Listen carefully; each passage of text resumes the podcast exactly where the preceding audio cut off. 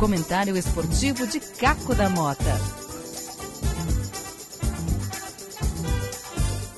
Alô, amigos! O Grêmio teve nesta quarta-feira a pior derrota da história da Libertadores por 5 a 0 para o Flamengo. E olha que poderia ter sido mais. Se somarmos ainda os dois confrontos, o Flamengo atropelou o tricolor gaúcho e se classificou com justiça para a final da Libertadores, que vai ser contra o River Plate em jogo único lá em Santiago, no Chile, no próximo dia 23 de novembro. Mas eu listei cinco motivos deste vexame do Grêmio, desta goleada sofrida no Maracanã. Os cinco, vamos lá. Motivo 1 um, é o Flamengo, que hoje tem um padrão de futebol muito superior a todos os clubes do futebol brasileiro. Um padrão europeu de qualidade de elenco, de recuperação física. Olha, jogadores que estão voando dentro de campo. O ataque do Flamengo é espetacular com Bruno Henrique e o Gabigol. Motivo 2. O técnico do Flamengo, Jorge Jesus, estabeleceu um padrão de jogo ofensivo que não abre mão da posse de bola, mas também com as linhas defensivas altas e, acima de tudo, não economiza em marcar gols, para marcar gols. Ele, inclusive, ficou irritado quando o time diminuiu o ritmo, queria mais não fosse aliviada de alguns jogadores rubro-negros, poderia ser mais de 5 a 0. Olha que foi por pouco que o Grêmio não tomou mais de 5, 6 ou 7 até. Motivo 3. No primeiro jogo, o Grêmio foi inferior, apesar do placar de empate por 1 a 1. Não fosse o VAR que anulou bem, corretamente, três gols do Flamengo. Por um fio de cabelo, detalhes que só mesmo o vídeo para comprovar. Tudo correto. Mas aí comprova também que o Flamengo chegou muito próximo do gol. A bola entrou três vezes no gol do Grêmio. Então ali já poderia ter tomado a primeira goleada. O empate e o tempo de espera até o segundo jogo só aumentaram o apetite do Flamengo, que há 38 anos não chegava numa final de Libertadores. Imagina, jogando no Maracanã, com 70 mil pessoas, tinham 4 mil gremistas lá, mas a maioria do Flamengo. E a cada semana esse time melhora. Então, a, a, espera do jogo fez o Flamengo melhorar, tá mais entrosado ainda, ainda mais que recuperou todos os jogadores para esse jogo e foi com todos os titulares. Motivo 4. Aí começam os motivos que são dois do Grêmio, principalmente do Grêmio. Na hora de um duelo desse tamanho contra o Flamengo, o Grêmio expôs a fragilidade do elenco em todos os setores.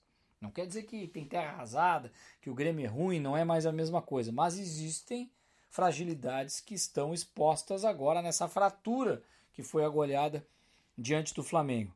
As duas laterais são frágeis e de qualidade mediana. Nem vou citar o goleiro Paulo Vitor, porque nesse jogo dos cinco gols, ele foi para mim o menos culpado, apesar de ter ido mal em alguns outros jogos e até nervoso. Mas nesse não, fez defesas até no final uh, que impediram a goleada ainda maior. O time tem problemas na articulação, sem Luan, que não é mais o mesmo há muito tempo, e apenas com Jean-Pierre, que acabou se machucando. Não tem uma opção no elenco para essa posição. O Michael também é outro que não consegue ter sequência de jogos com a qualidade de antes. Né? Ele tem problemas físicos. Então, com exceção do Matheus Henrique e do próprio Jean-Pierre, o meio-campo não possui boas alternativas. O meio-campo está capenga. No ataque há pelo menos mais um companheiro, tinha que ter um companheiro de nível para o Everton. E não tem. O André não serve, apesar da insistência do Renato.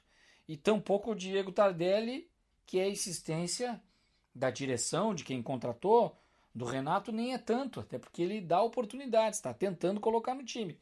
Mas também não funciona.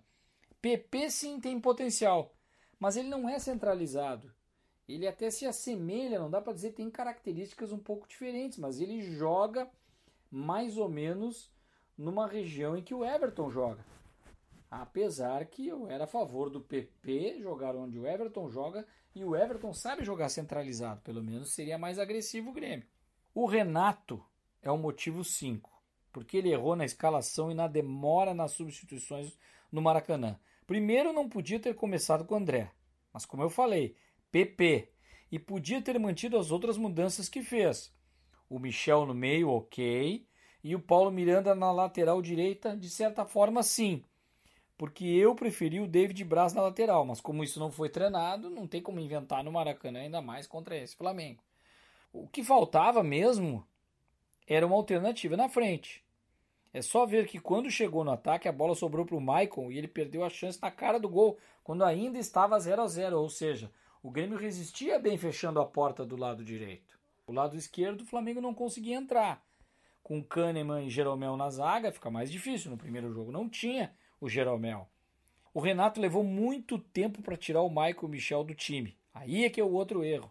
Porque os dois estavam afundando o meio-campo a partir ali dos 38, 40 minutos do segundo tempo, quando sai o gol do Flamengo. Mas tudo bem, 1 a 0 não é tragédia para quem tem gol qualificado. 1 a 1 ia para os pênaltis. Aí volta no segundo tempo, toma um segundo gol, que talvez não tenha muito a ver com a escalação e um pouco mais de desatenção. Só que depois disso, dos 2 a 0, pelo menos para não sofrer o vexame de alguma forma, tentar fazer um gol e buscar um outro, o que seria um milagre, podia ter colocado o Diego Tardelli e o Tassiano antes, ou até mesmo o Tassiano e o Patrick, tirando aí o Michael e o Michel. Ou que colocasse o Rômulo no meio. Mas o Michel e o Michael estavam caminhando em campo.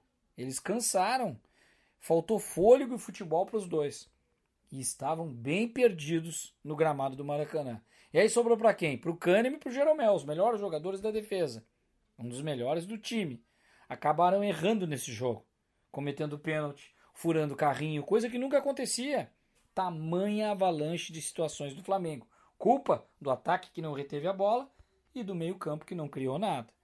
O mata-mata é cruel, qualquer erro é mortal e contra este Flamengo quem erra perde até a alma castelhana e a imortalidade. Na real, isso não existe. O que importa é a bola. O Grêmio foi atropelado por um trem fantasma. O luto acaba na próxima vitória, mas ainda vai ter uma missa de pesar até que o tricolor consiga a vaga para a Libertadores de 2020.